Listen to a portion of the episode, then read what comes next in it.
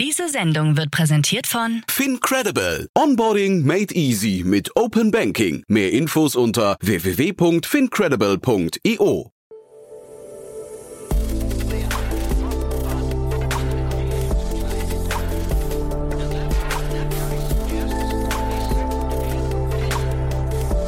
Startup Insider Daily.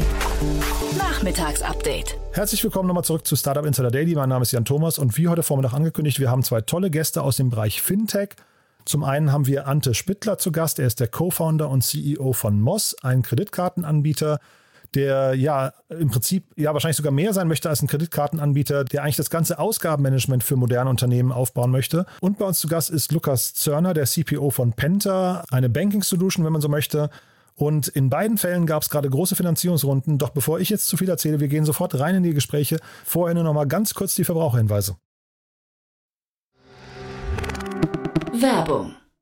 Hi, hier ist Nina, Content Managerin bei Startup Insider. Suchst du deine nächste große berufliche Herausforderung? Dann melde dich bei uns. Wir suchen aktiv nach neuen Teammitgliedern, die Startup Insider zum führenden Informationsmedium der deutschsprachigen Startup-Szene machen wollen. Aktuell suchen wir Sales Manager, Customer Success Manager, Finanzmanager sowie Werkstudenten in den Bereichen Sales, Product und Content. Aber auch wenn keine passende Stelle dabei ist, melde dich trotzdem bei uns. Wir suchen immer nach leidenschaftlichen Menschen, die mit Startup Insider Großes bewegen wollen. Also, um mehr zu erfahren und dich zu bewerben, geh jetzt ganz einfach auf startupinsider.de/slash insider. Startup Insider Daily. Interview. Also ich freue mich sehr, Ante Spittler ist hier, äh, Co-Founder und CEO von Moss. Hallo Ante. Hallo Jan, Ja, grüß dich. Willkommen zurück. Äh, Unsere, sag mal, ich sag mal, die treuen Hörerinnen und Hörer kennen dich schon aus unseren Weihnachtsfolgen, ne? Ja, das ist richtig, genau. Ja, cool. Also ich freue mich sehr, dass du wieder da bist und der Anlass ist ja ein toller. Äh, Herzlichen Glückwunsch zu eurer, ja, was ist es, Series A Extension. Genau, wir nennen Series A Extension. Ähm, die Series B kommt noch, äh, wird hoffentlich auch, auch nochmal größer. Ähm, aber ich denke, äh, mit der Extension haben wir jetzt ein sehr, sehr starkes Volumen hinbekommen äh, für die im, im Kontext der gesamten Series A, sage ich mal. Äh, und das auch in, einem, in einem sehr attraktiven Setup. Ja, ich würde sagen, bevor wir jetzt über die Runde noch sprechen, lass uns mal vielleicht kurz erstmal über Moss sprechen, dass wir mal, dass die Hörerinnen und Hörer, die euch noch nicht kennen sollten, äh, vielleicht mal ein bisschen Einblick bekommen, was ihr macht. Ja klar, äh, sehr gern. Ähm, also Moss ist eine technologiegetriebene Finanzmanagement-Plattform ähm, für ganzheitliches Ausgabenmanagement. Ähm, wir helfen Kunden de facto mit einem sehr einfachen und sicheren Zugang äh, zu Kreditkarten. Diese können physisch sein oder auch virtuell, ähm, haben höhere Limits ähm, als, äh, ich sag mal, traditionell üblich, ja, von konventionellen Anbietern. Ähm, und das Ganze koppeln wir mit ähm, Expense Management Software, äh, sprich, sprich mit dem Toolkit, über das sich Workflows äh, im, im Finanzteam ähm, abwickeln können äh, und damit einfach enorm viel Zeit gespart werden kann und dieser wichtige Schritt in Richtung Digitalisierung ähm, vorangetrieben werden kann. Karten sind aber auch nicht alles, ähm, um es äh, kurz nochmal zu, zu betonen. Äh, mit Karten sind wir gestartet. Ähm, die Plattform macht mittlerweile viel mehr. Ähm, Kunden können auch, ähm, auch sonstige Eingangsrechnungen, äh, wie zum Beispiel für den Steuerberater oder für Rechtsberatungskosten, gleichermaßen über, über MOS abwickeln. Äh, sprich, sie, sie laden das PDF hoch, über OCR laden wir alle Daten, äh, lesen wir alle Daten aus ähm, und kreieren damit äh, dann, dann quasi den Workflow, über welchen dann Genehmigungen eingeholt werden können, die ganze Vorkontierung stattfinden kann, ähm, alles bis hin zum Bezahlen, ähm, inklusive, inklusive der Live-Schnittstelle zu Datev oder auch anderen Tools. Mhm. Das heißt, wo genau verortet ihr euch? Ja, Ihr seid keine richtige Bank, ne? Verstehe ich richtig. Äh, Ihr seid aber auch jetzt kein Safdesk zum Beispiel, also eine Buchhaltungssoftware seid ihr auch nicht, ne? Nee, wir sind, wir sind quasi äh, ein digitaler Zahlungs, Zahlungsdienstleister plus digitale äh, Finanzsoftware. Also wir, wir stehen genau, genau an dem ähm, ähm, in der Mitte äh, und bedienen beide Felder. Ähm, noch nicht aus gänzlich eigener Kraft. Also wir kooperieren mit, äh, mit der Raisin Bank aus Frankfurt und mit einem Zahlungsmittelherausgeber hier in Europa, um, um eben regulatorische Anforderungen zu erfüllen. Aber Moss ist quasi der Programmmanager äh, und Moss ist die Plattform, mit der Kunden interagieren äh, und alles andere ist eher im Background. Und die Features, die du gerade beschrieben hast, das klingt so ein bisschen auch wie Candice, ne? Oder ist das falsch? Ähm, ja, Canis bedient äh, ein Teil der Value Chain. Ich glaube, das ist auch so der, der, große Unterschied von, von allen anderen Playern in diesem Space. Ähm, mit Moss haben wir einfach diese Vision, ganzheitliches Ausgabenmanagement zu transformieren und eben nicht nur einen Teil der Prozesskette ich glaube, die, also die ähm, äh, Finanzdirektoren, CFOs äh, oder auch Buchhalter kennen das Problem. Ähm, man arbeitet tendenziell mit verschiedenen Tools zusammen. Es gibt das Buchhaltungstool, dann gibt es Software für äh, reisende Mitarbeiter, dann gibt es Karten von der Hausbank, dann gibt es vielleicht ein Tool wie Candice äh, für Eingangsrechnungen und und und. Ähm, und was es aber eigentlich braucht, äh, ist die Symbiose aus allen, nämlich nämlich eine Plattform, die diese ganzen Pain Points holistisch löst. Äh, und das ist Moss. Mhm. Ja, ist äh, sehr interessant. Vielleicht kannst du mal an einem konkreten Beispiel nochmal, äh, ich weiß nicht, ob du über Kunden von euch sprechen darfst oder möchtest, aber vielleicht kannst du nochmal die Zielgruppe ein bisschen genauer umreißen. Für wen ist das Ganze geeignet und für wen nicht? Ja, absolut. Also wir richten uns ausschließlich an Unternehmen, ähm, nicht an, an Privatkunden. Das glaube ich ganz wichtig zu sagen. Äh, und dann ist die ist die ist die Range, äh, was ähm, ähm, was Fokuskunden anbetrifft, relativ breit. Äh, wir sehen, dass wir dass dass dass dass, dass die Solution ab einer Größe von ungefähr zehn Mitarbeitern Sinn macht. Ähm, und das geht dann hoch bis ähm, theoretisch mehreren tausend. Also wir haben ein MDAX-Unternehmen als Kunden, so als quasi als, äh, als äh, Spitze des Eisbergs ähm, und dazwischen eben auch alles andere. Und was Industrien anbetrifft, sind wir auch relativ breit aufgestellt. Ähm, es gibt zwei zwei Kerngruppen, ähm, ähm, die, die uns besonders äh, mögen und wo das Tool einfach besonders viel Sinn macht. Das eine nennen wir Working Capital Seeker.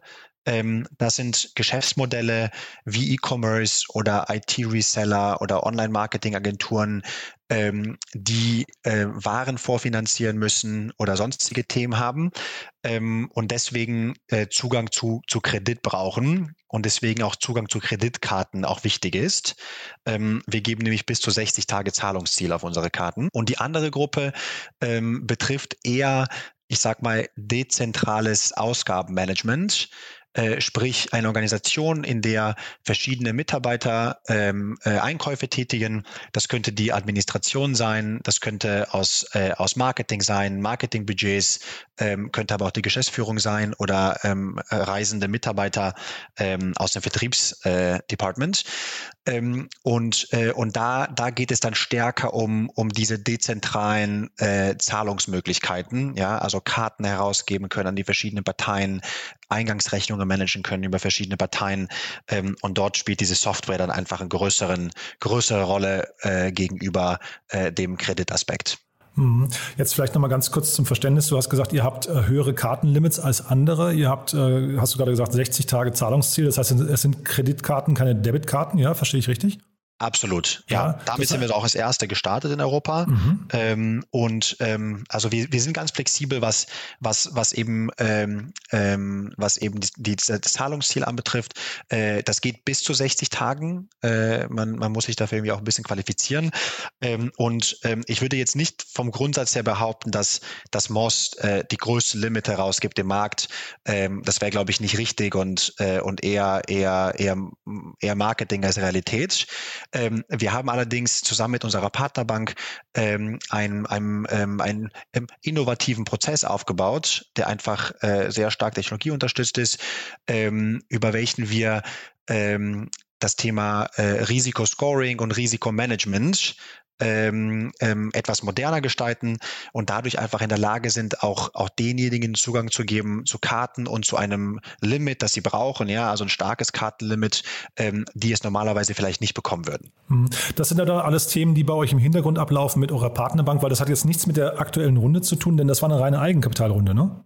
Ja, absolut, genau. Ähm, es war eine reine Eigenkapitalrunde und äh, ganz richtig, das Thema Liquidität äh, für die Kartenzahlungen ist natürlich schon sehr relevant, ähm, aber das machen wir gemeinsam mit unserer Partnerbank. Mhm. Jetzt sprechen wir interessanterweise direkt am Tag, nachdem ich mit Paula Hübner über die Ramp-Runde in Amerika gesprochen habe. Äh, und das ist ja total spannend, wahrscheinlich auch für euch. Ne? Wie hast du da, da drauf geguckt?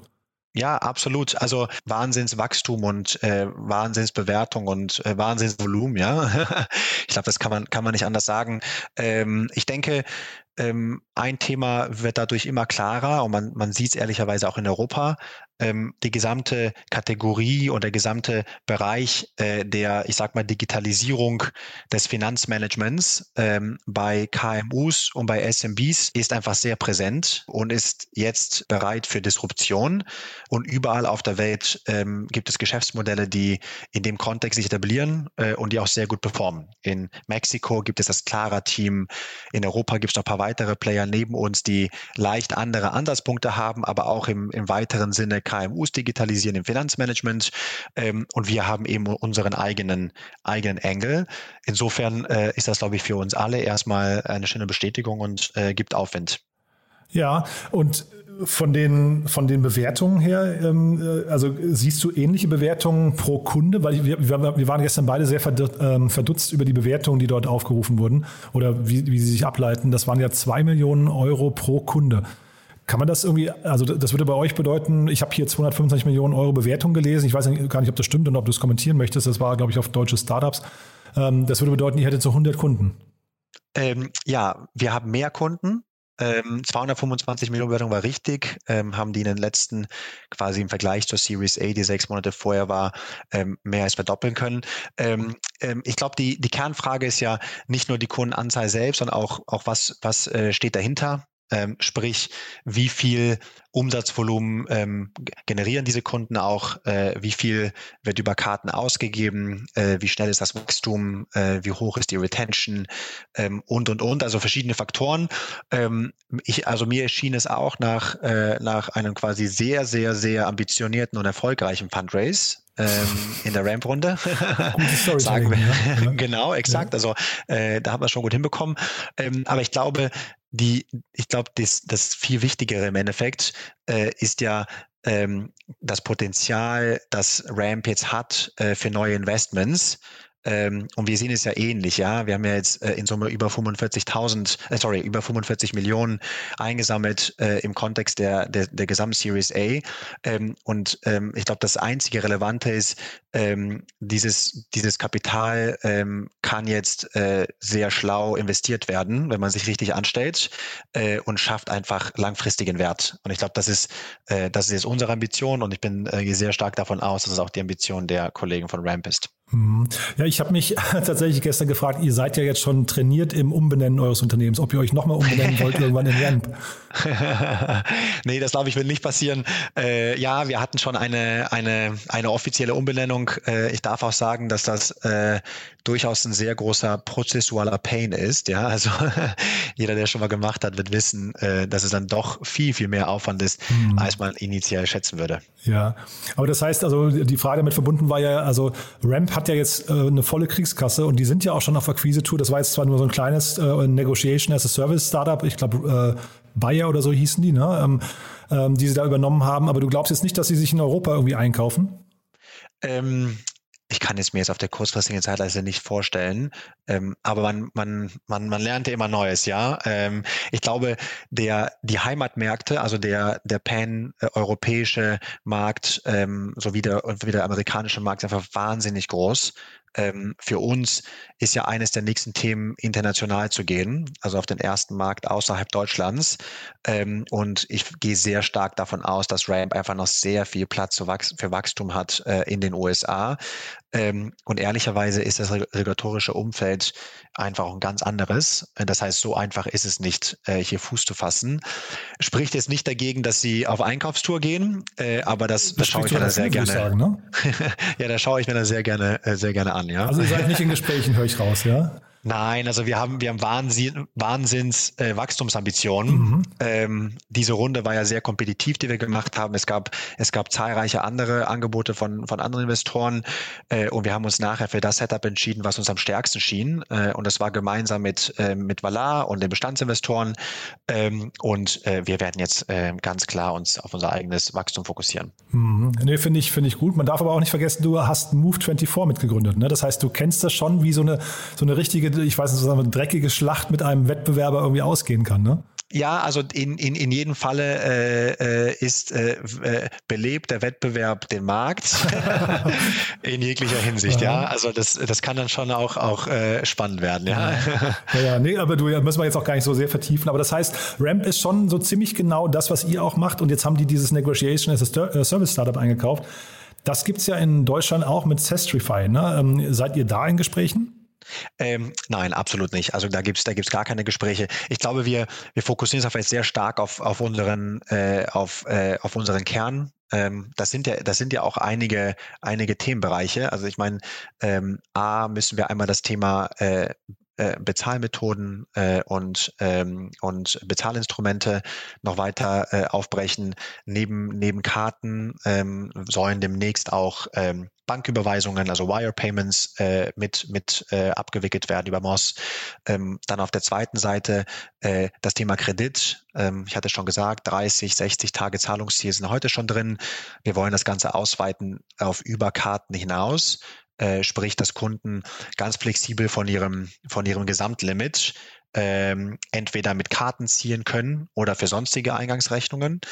Ähm, und dann zu guter Letzt gibt es eben noch äh, ein sehr großes Spektrum an äh, Finanz, Finanzworkflows, ähm, äh, sprich alles, was, äh, was der CFO und der, der Controller und der Accountant ähm, an, an Prozessen hat, ähm, zu digitalisieren. Und da, da, ist noch, da ist noch viel Arbeit vor uns. Mhm. Ich hatte neulich die Gründer von Airbank hier im, im Podcast. Geht das auch so ein bisschen in die Richtung der Features, die ihr abdecken, äh, abdecken wollt? Ähm, ja, das Spannende bei, bei Airbank äh, ist, dass sie, dass sie ja mit, mit dem Thema Liquidität äh, und Visibilität auf Liquidität. Deswegen komme ich drauf, weil du CFO gerade sagst, ne?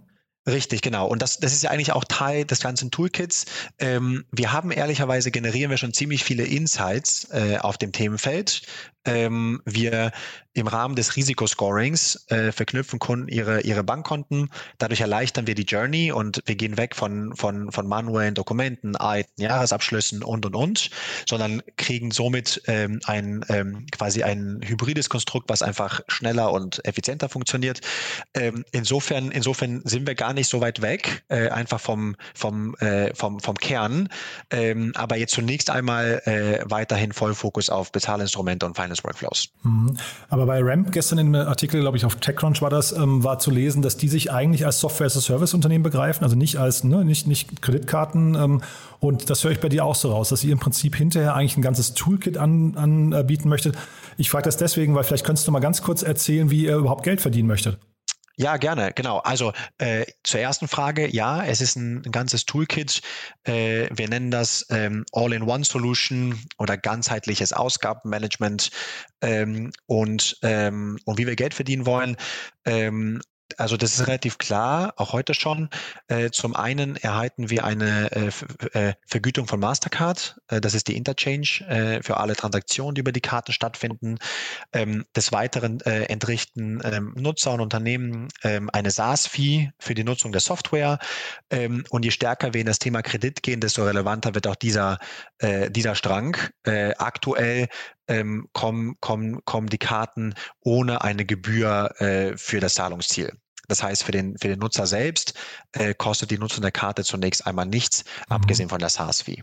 Mhm, ja, finde ich interessant, weil das heißt, im Endeffekt könntet ihr eigentlich wahrscheinlich an dem Kreditvergabegeschäft ziemlich stark partizipieren, ne? weil da habt ihr viele Insights, wisst eigentlich genau, also das, das ist wahrscheinlich ein, ein spannender Bereich, den ihr sogar bestehenden Banken abknapsen könnt, ne?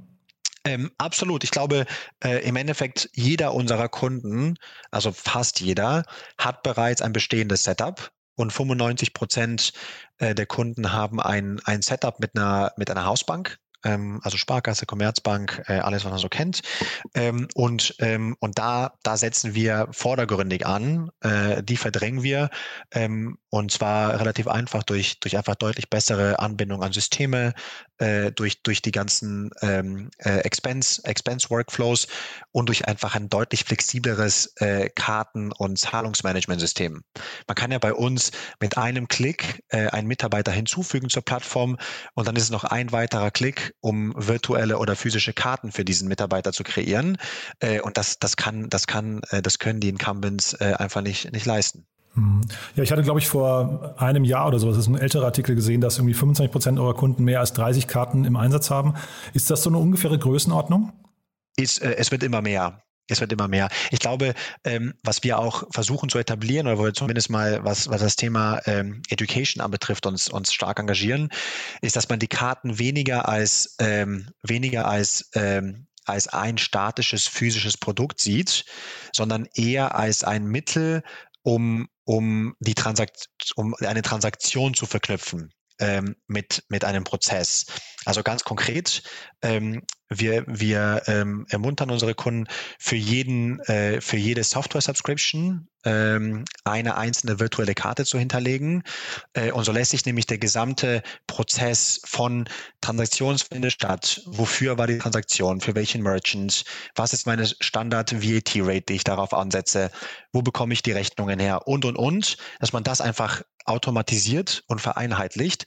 Und das gibt einem maximale Kontrolle, weil du weißt ganz genau, diese eine Karte, auf der laufen ausschließlich Marketingausgaben für Google. Du kannst ein Budget festsetzen. Insofern weißt du, dass auch nicht mehr ausgegeben wird als darf. Ähm, und, und, äh, und das Accounting-Team äh, freut sich, äh, weil sie sparen einfach immens viel Zeit bei der Abrechnung. Mhm. Cool.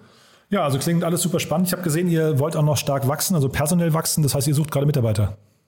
Ja, absolut. ja, was sind das für Leute? Ähm, ah, in ganz unterschiedlichen Bereichen. Also ich glaube, äh, wir werden äh, überall größer. Ähm, die, die, Fokus, die Fokusgebiete äh, liegen wahrscheinlich bei, bei Sales, äh, also Commercial Development äh, und in dem gesamten äh, Produkt-Technologiebereich. Ähm, da ist wahrscheinlich die allermeisten äh, vom Headcount. Ähm, aber wir suchen auch im Finance-Team, im Operations-Team, im Marketing-Team, äh, also eigentlich überall. Hm. Und dann sagst du vielleicht nochmal kurz, also wenn da sich jemand angesprochen fühlen sollte, eure Teamkultur, wie würdest du die beschreiben? Ich glaube, die, also sehr hoher Fokus auf äh, Autonomie. Ähm, wir legen viel Wert auf einen ähm, auf einen ähm, Recruiting-Prozess, bei dem wir bei dem wir ähm, einfach das das intrinsisch motivierte äh, Talent abgreifen, welches welches Spaß an der an der Arbeit hat, äh, welches es nicht tut, ähm, ausschließlich zum, zum Zweck der Lebensunterhaltungsfinanzierung, das einfach ähm, auch, auch diese Vision mitträgt ähm, und dann eigenständig die Themen erarbeitet. Und dadurch schaffen wir viele Freiräume. Ähm, Corona hat uns ähm, entsprechend auch nicht geschadet, äh, zumindest nicht merklich. Ähm, und äh, so schaffen wir eine Kultur, in der jeder äh, sich als, als, als Eigentümer und als Owner seiner Aufgabengebiete fühlt äh, und seinen Beitrag leistet äh, zum Wachstum der Firma. Super. Ante, dann war das ein toller, schneller Ritt, muss ich sagen. Viele interessante äh, Fakten, muss ich sagen. Und ich habe selten so viele andere Startups äh, quasi herangezogen, um einzuordnen, so äh, abzustecken, wo ihr euch bewegt. Aber ich finde, du hast es sehr gut, äh, sehr gut erklärt. Ich höre raus, du hast ja gerade schon angeteasert, da kommt demnächst eine, möglicherweise eine weitere Runde und dann freue ich mich, wenn wir weitersprechen. Absolut. Vielen lieben Dank, hat Spaß gemacht und dann bis bald. Startup Insider Daily. Interview.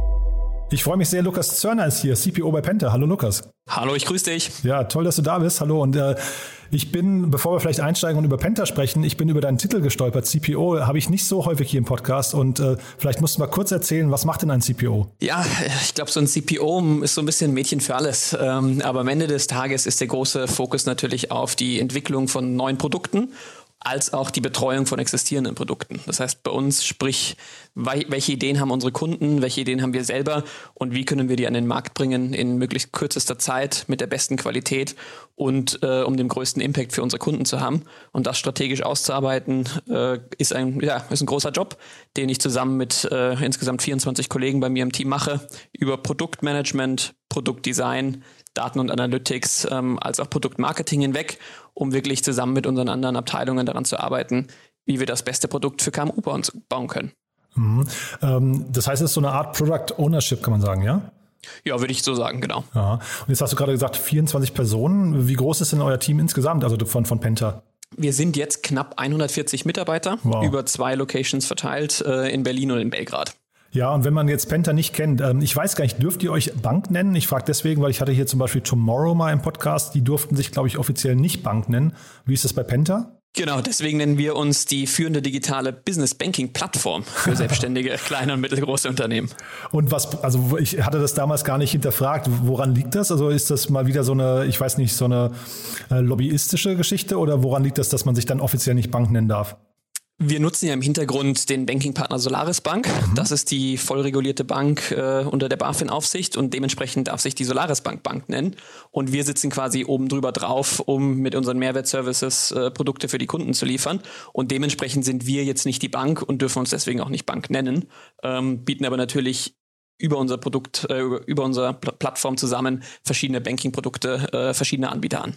Ja, also ich, ich kann aus Kundensicht, wir sind ja Kunde der Pentabank, äh, ich kann sagen, man merkt das nicht. Also es fühlt sich an wie eine Bank. Äh, ich frage nur nach dieser Spitzfindigkeit, weil das irgendwie für mich ein bisschen merkwürdig klingt.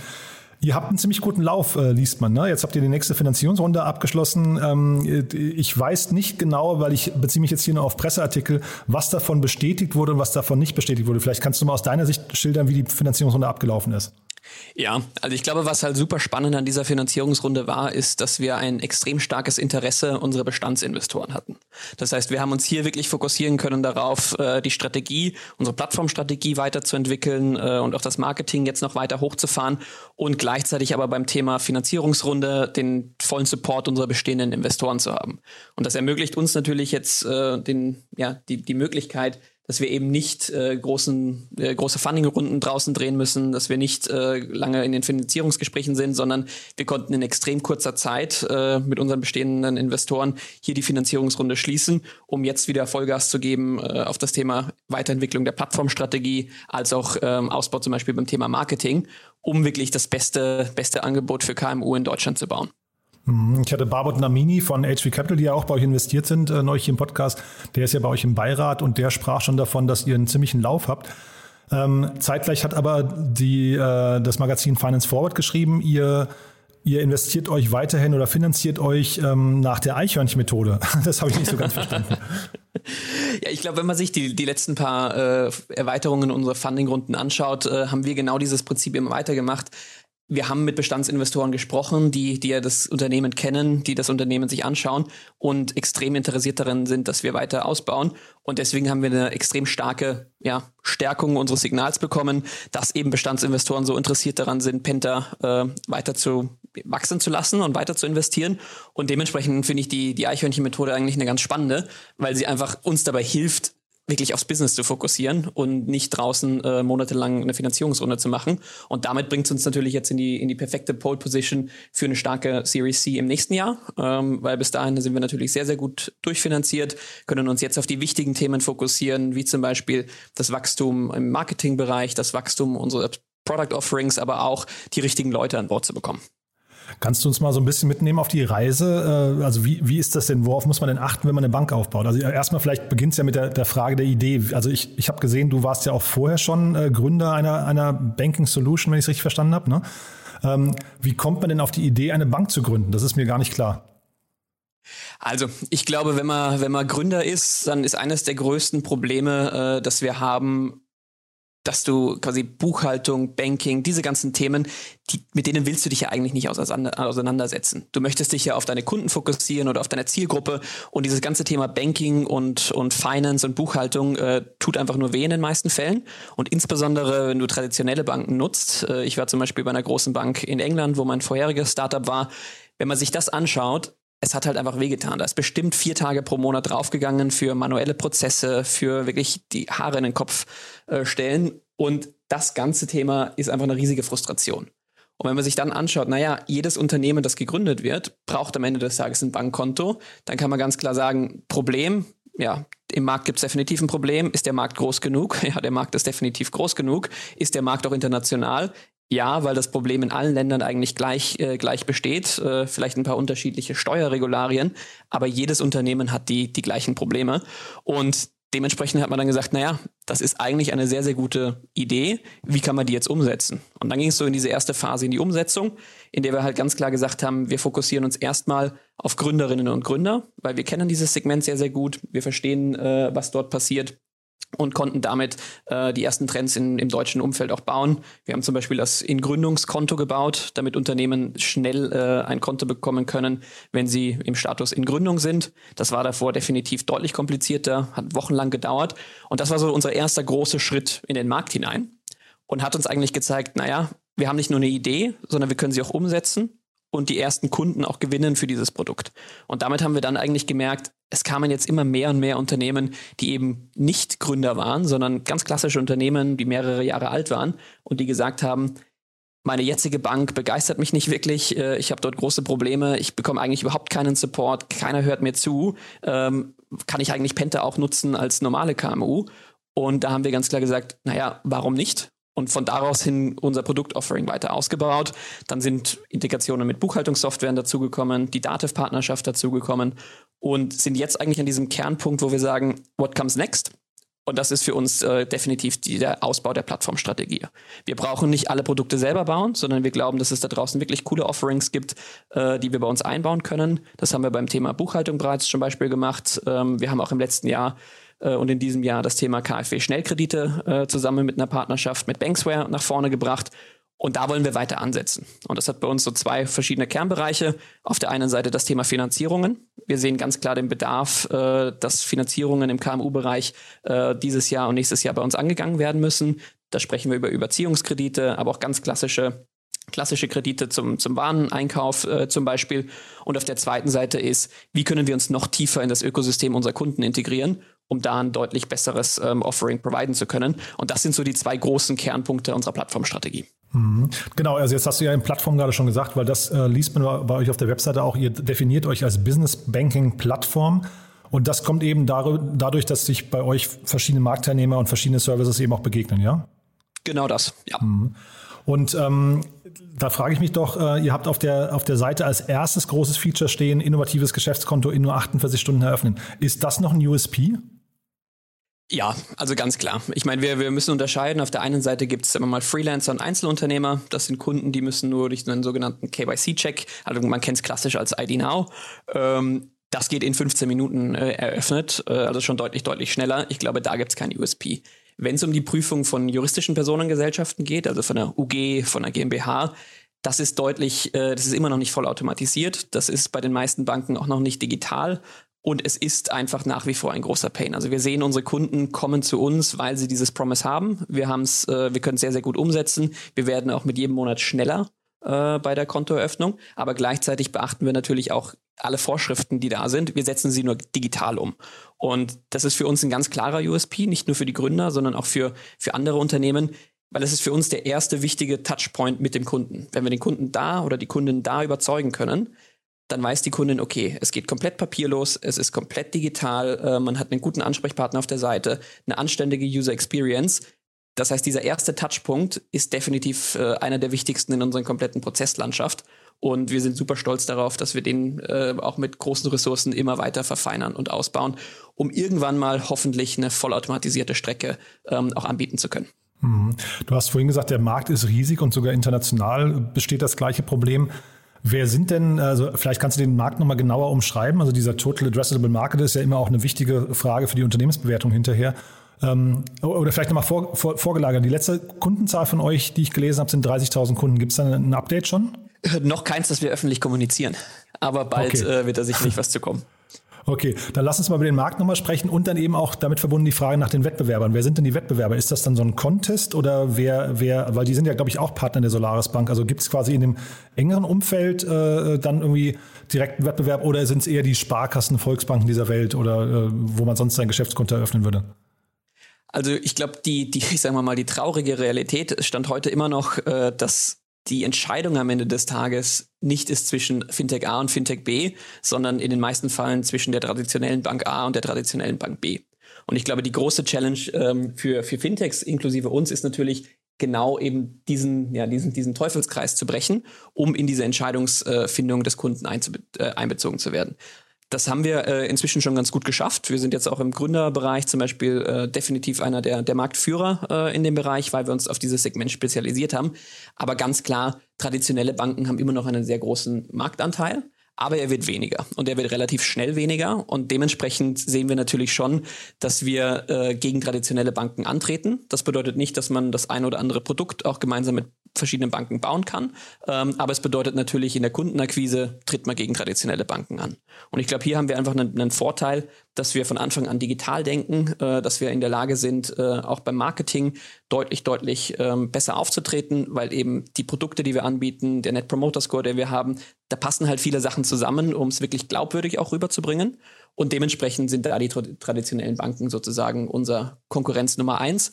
Und natürlich hast du dann gleichzeitig im, im klassischen Fintech-Bereich noch verschiedene Wettbewerber, sei es jetzt ein Konto aus Frankreich oder eine Holvi aus Finnland ähm, oder auch natürlich eine Contest hier, hier auch aus Berlin. In den meisten Fällen, was wir aber sehen, ist, es wird sich sehr stark fokussiert auf den Freelancer, auf den Einzelunternehmer, sagen wir mal, mit wenigen Mitarbeitern, mit weniger Geschäftskomplexität. Und wir sehen ganz klar, diesen Teil machen wir, aber wir fokussieren uns insbesondere auch, auch auf die juristischen Personen, auf wachsende Unternehmen, auf viele Startups und digitale Unternehmen, die, die mehrere hundert Mitarbeiter inzwischen schon haben, um auch für die die Business Banking Plattform zu bekommen. Das heißt, wir wollen deutlich breiter spielen im, im, ja, im Marktsegment, ähm, sowohl bei den Segmenten, die wir ansprechen, als auch bei, den, bei der Komplexität äh, des Endkunden oder der Endkundin. Und das sind für uns so die, die großen Unterscheidungspunkte zu, zu unseren Wettbewerbern. Hm, jetzt hast du gerade so im Nebensatz gesagt, die traurige Realität und hast das damit äh, über die äh, bestehenden etablierten Banken gesprochen. Was ist denn dein Blick auf die etablierten Banken? Also, ich glaube, etablierte Banken spielen definitiv eine wichtige Rolle äh, in der Unternehmenslandschaft. Äh, was man aber ganz klar in Deutschland zum Beispiel sieht, ist, im Mittelstand, also im klassischen großen Mittelstand, da sind viele Produkte, die angeboten werden, eigentlich in Ordnung. Das Setup funktioniert äh, für die großen Mittelständler, für die Großkonzerne, sei es jetzt eine Siemens oder eine E.ON, da funktioniert das Setup eigentlich schon ganz in Ordnung. Wenn es aber darum geht, KMU, also wirklich das Rückgrat unserer Gesellschaft äh, auf der wirtschaftlichen Seite anzusprechen, da tun sich meiner Meinung nach die größten Banken immer noch sehr, sehr schwer, diese Zielgruppe zu verstehen, die Zielgruppe einschätzen zu können, als auch die Zielgruppe wirklich auf einem, äh, auf einem ja, ansprechen zu können in einer Art und Weise, ähm, dass man wirklich ganz klar sagen kann, dass sich die Kunden verstanden fühlen und dass die Kunden merken, dass die Bank wirklich, ähm, they care for me, dass sie wirklich wollen, dass, dass man wächst. Wir sehen ganz viel Kundenfeedback, die sagen, naja, er war, er oder sie war jetzt 20 Jahre bei einer großen Bank, die nehmen einen nicht unbedingt ernst, die helfen einem nicht mehr wirklich ähm, und Penta, er, da erwarten die Kunden einfach, dass es anders funktioniert und das tut's auch. Das heißt, ich glaube, man sieht einen großen Teil des Marktes im, im oberen Segment, der wird eigentlich ganz gut bedient. Aber sobald es äh, an, die, an die kleineren KMU geht, da, da ist der Markt definitiv offen, weil diese Kunden einfach nicht wirklich äh, betreut werden und nicht wirklich abgedeckt werden.